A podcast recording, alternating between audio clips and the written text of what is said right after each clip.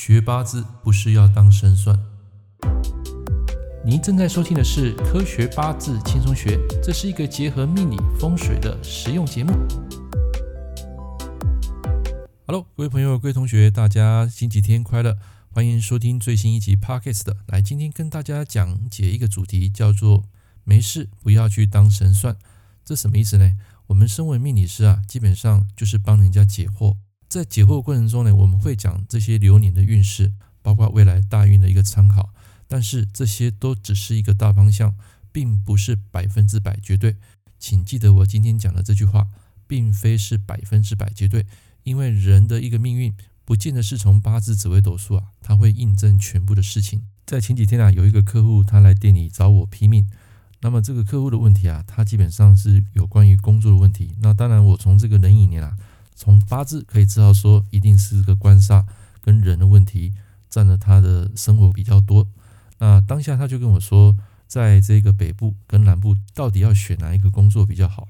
那时候他就讲说，在目前的这个南部啊，这个公司啊，给他非常多的一个压榨的空间，每天加班呢、都必须到晚上的七八点。那么其他一点之后呢，回到家甚至还会接到这个主管的 email 啊，就是建立什么群组啦。所以有时候我觉得这个赖啊，到底是会阻碍人的成长，还是说真的把你绑住？你不看又不行。有时候人家给你一个讯息，发现你没有去读，他就会把它收回来。不去读的原因，其实不是说我们真的不去读，有时候是真的太忙了。所以有些人他会因为说，因为你加我赖，为什么你不读？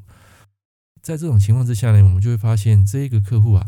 他的选择性啊，他的整个时间都被整个公司给拘办了。我当然不是说工作不好，但是呢，他一直没有办法有自己的一个时间去做自己想做的事。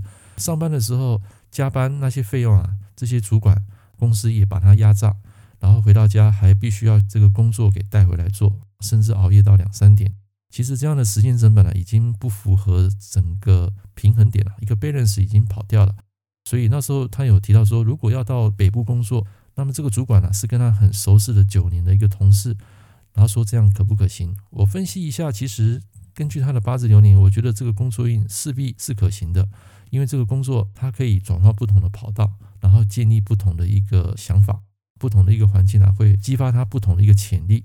假设你一直待在这个南部，虽然你是住家里面。你会得到一个比较安逸的一个环境，可是这个毕竟是在舒适圈啊，而且这个工作它并不能带给你更大的一个发展。假设你真的想要让在年轻的时候呢，给自己更多的挑战，我的建议是你还是可以到北部去计算这个时间成本跟机会成本来做一个选择。可能到北部你有其他的开销，比如说像通车、像住宿，但是如果工作未来性能够带给你更大的成长，我觉得你不妨可以一试。听完我的建议之后，他其实非常的感恩啊。后来在那个红包里面啊，多包了六百块给我，我还是觉得有点欣慰啦。整体来讲，能够帮助客户解决问题，给他分析这个工作上的优缺点的选择。当然，最终他还是要去选择哦。我们只是给他一个方向跟建议。所以很多时候呢，像这种八字，我们不会去把它当做铁口直断的一个神算。所以像网络上很多文章啊，他会想说，关于我的未来老公啊，会有两种说法，一种是有钱人，一种是没有钱人。我想知道为什么会这么说？嫁的老公他的面貌如何？是不是帅哥？而且是做什么样的职业？其实类似这样的问法跟答案是看不出所以然的，因为这不是八字的问题，而是在套用八字。如果真能够准确批断出来的话，应该就不会有上面这两种说法。更何况我们人都把八字当作万能神算，能够把老公的这个面貌跟职业都算得出来，究竟是八字的特异功能？还是说这个老师的这个能力呢？其实我对八字的看法不在于八字你算的有多么仔细、多么神准，能够算到你们家周围的环境，你们家前面有大树，旁边有小河那种情况。对我来说，这样的论断是不切实际的。而且婚姻是两个人的事情，在没有对方之前就这样妄下结论，这是不负责任的拼命。而且再说八字对另一个人的影响，只是加分或是减分的效果，而不是全部。你不可能去取代对方的八字，否则一模一样的八字这么多，为什么却找不出一模一样命运的两个人呢？所以我才说，影响人的命运，除了时间还有空间之外，如何让自己往好的方向去发展，才是算八字的真正目的。就像我刚刚那个客户，我给他一个方向，然后至于怎么做，让他做选择，至少他有一个明灯啊。啊，因为你不懂得如何帮助自己或身边的人，会有这么多奇怪的八字问题，其实只是迎合心中想要的需求罢了。你会对八字产生莫大的幻想，都会以为说把自己一生啊算得非常一清二楚，才会出现这种光怪陆离的问题。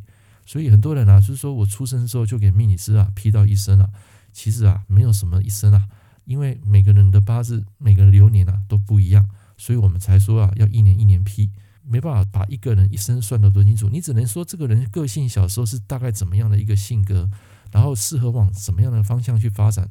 大概几岁到几岁要注意什么工作啊、婚姻啊，或是说意外啊、健康之类的。所以，当你真正懂得、通了、了解八字的含义之后，你才会知道这些根本其实只是幻想罢了。所以，学八字一定不能被八字所迷惑，你必须从生活去体验这个八字，或许你就能有所体悟。如何透过八字让自己变得更好呢？这才是学习八字的真正目的。所以这也是我非常不喜欢追求神算的原因，因为这太难了，而且不切实际。以上这堂课啊，跟大家分享，学八字不是要你当神算，希望大家能够做一点参考。OK，我们下一堂课见，拜拜。